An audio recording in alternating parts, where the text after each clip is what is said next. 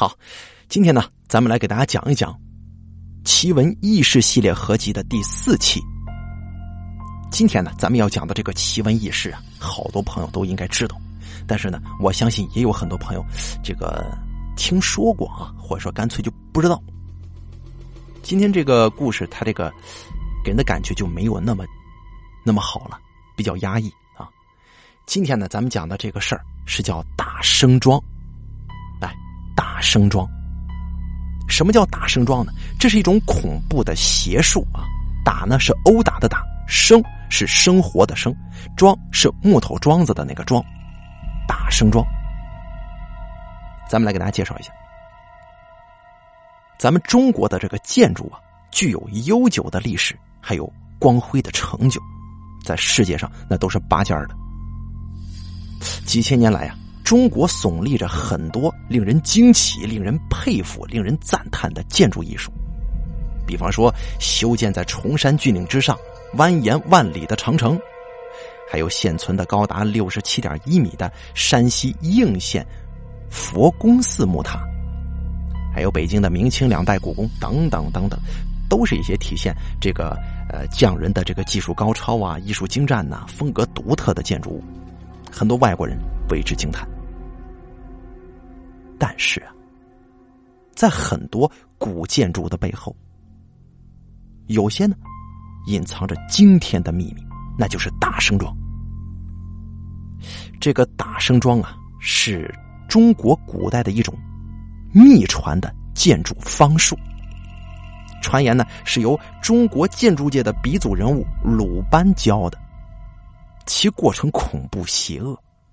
他是在建筑工程动工之前呢，把人，尤其是什么呢？儿童，活埋在工地之内，目的就是为了确保。工程顺利进行。以前呢，古代有很多建筑商人，在兴建一些楼宇的时候，经常会碰到无故倒塌，哎，导致这个财物还有名誉上的损失，还会有大量的工人死亡。到处去排查这个土质没问题，这个建筑技术还有水准也没问题，但就是这楼盖不起来，意外还总是不停的发生，怎么办呢？最后啊，有人就想到鲁班了，希望这个建筑业的神明能够指点迷津。这鲁班就认为啊，建筑营造期间之所以会发生意外，那是因为动土的时候破坏了当地的土地风水，触怒了该处的鬼神。这个冤鬼呢，借此就作乱，找替身投胎。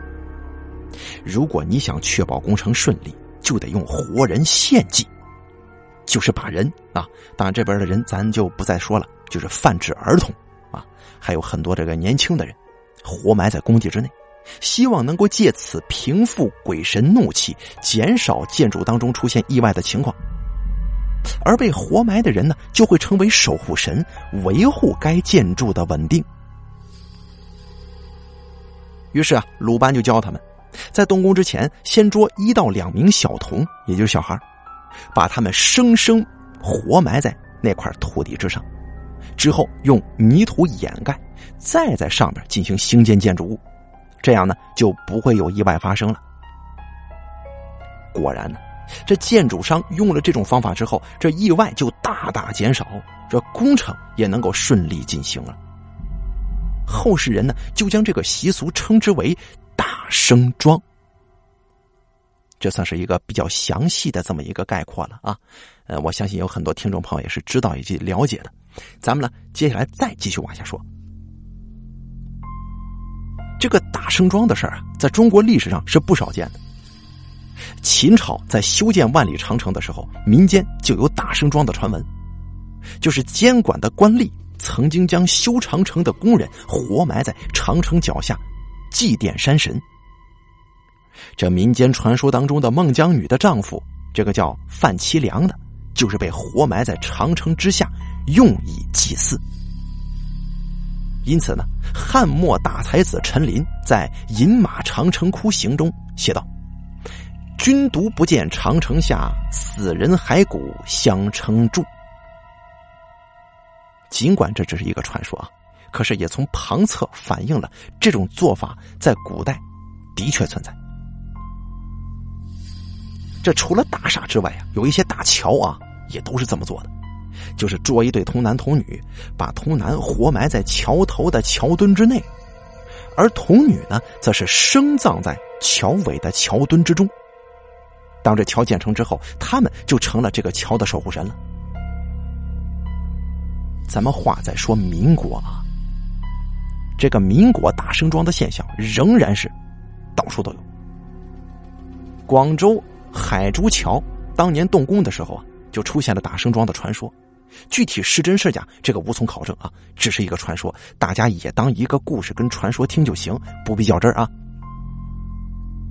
一九二九年到一九三六年，广东政权掌握在军阀陈济棠手中。一九三三年，陈济棠在广州修建了一座大桥，叫海珠桥。在建设的过程当中呢，给桥墩打桩的时候。陈继堂就听了方氏的意见，将一对童男童女灌醉了，绑在桩上，然后沉入江底。这类似的习俗呢，还有塞豆空，啊，塞豆空，现如今呢，多用以称呼小朋友。传说古的时候啊，呃，在洪水为患的地方呢，防洪的堤坝经常会泛滥，啊，决堤。就会把一些小孩啊放进这个堤坝内的排水口，也就是豆窟当中之内。豆是豆子的豆，窟是窟窿的窟，啊，塞豆窟。他们相信用这个方法就能够退红。那当真的是一种非常残忍的仪式啊！当这个世界上那些凶狠以及恶毒的打生桩习俗被人唾弃，或者说被人们。认为是一种传说之后啊，这现在社会上建筑动工，有的人呢还会搞点祭祀活动，不过他不可能去用人了啊，都是用一些鸡呀、猪啊、狗啊啊等等去代替。不过听闻国内仍然有一些新建的大厦有这做法，就曾经呢在香港的这个苹果日报网站发现这么一则离奇案件。这案发时间呢是二零零六年，报道如下。这个报道的题目呢是这样的。无头无掌铜尸，腰缠绳索绑青山海底铁柱。一具六至七岁、无头、失去双掌以及前臂、赤裸的小童尸体，小孩啊，被发现捆绑于屯门青山发电厂伸出海岸七十米输煤带的桥墩海底铁柱之下。这个死者啊，身体已经发胀了。警方接到报案之后啊，大为紧张。发现这个童尸的身体虽然没有任何的伤痕，但是他腰中缠的这个麻绳啊，以及绑于桥墩柱上的这个结是个死结，就认为案件是有可疑性的，就交屯门警区重案组接手调查。不过这个案子至今未破，成为了诡异的悬案。在后来呢，有很多人浏览了这篇新闻之后。起先都会认为，哎，这不就是呃，应该是变态虐童案吧？不过也有人后来突然想起，这不就是传说当中的大生庄吗？啊，这个案件呢，在香港激起了这个极大的愤怒和恐惧。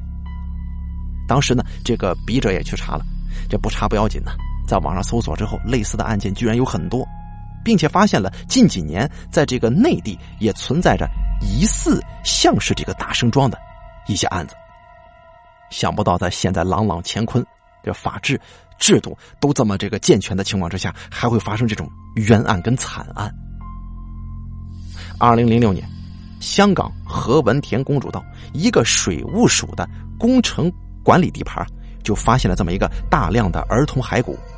有传言就说，那就是往日用来打生桩的那些孩子们，他们的遗骨，现在被人给起出来了。啊还有这么一个报道，是二零零八年，距现在比较近。南方日报二零零八年十一月五日报道：四岁女孩工地被埋四天，施工方拒挖土寻人。什么意思？四岁女童被埋在这个施工的这个地方四天，但是人家家属啊，或者说其他人过来，就说你给挖出来，这工程方竟然拒绝了，还遭到了这个。呃，工程方的阻挠，其实包括整个东亚文化圈都有用活人做建筑祭祀的风俗。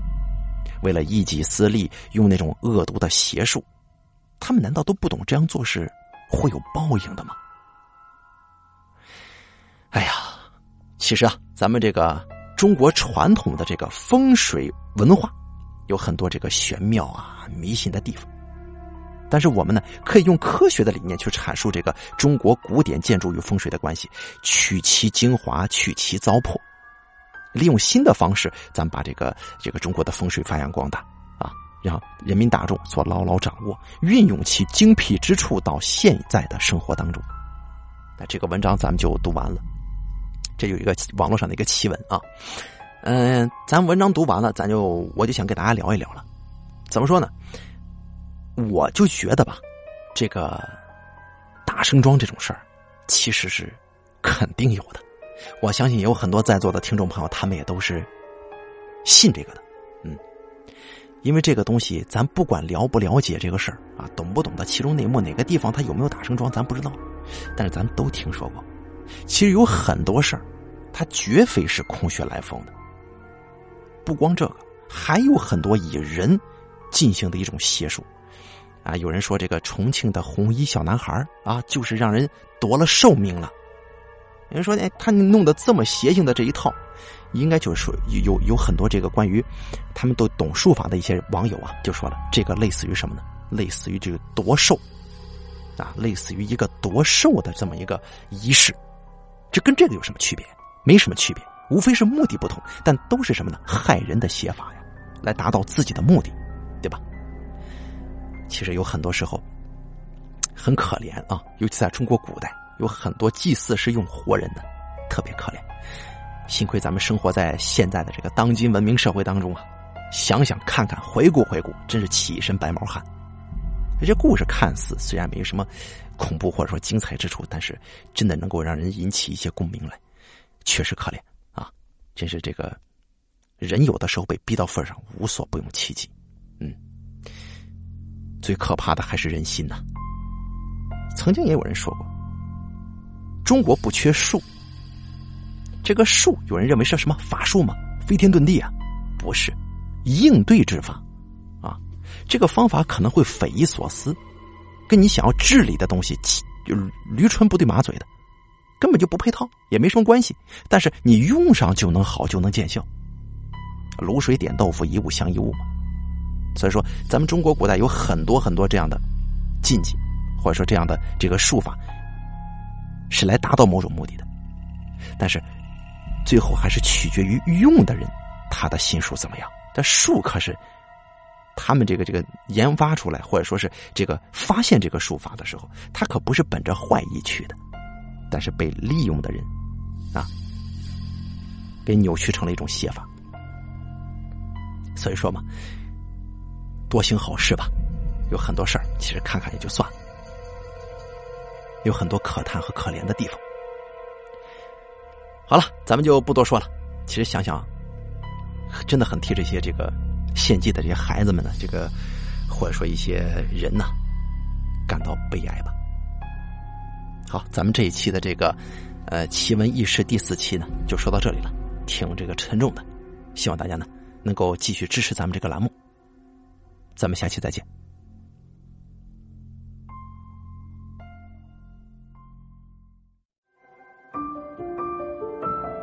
本期故事演播完毕。想要了解大凯更多的精彩内容，敬请关注微信公众账号“大凯说”。感谢您的收听。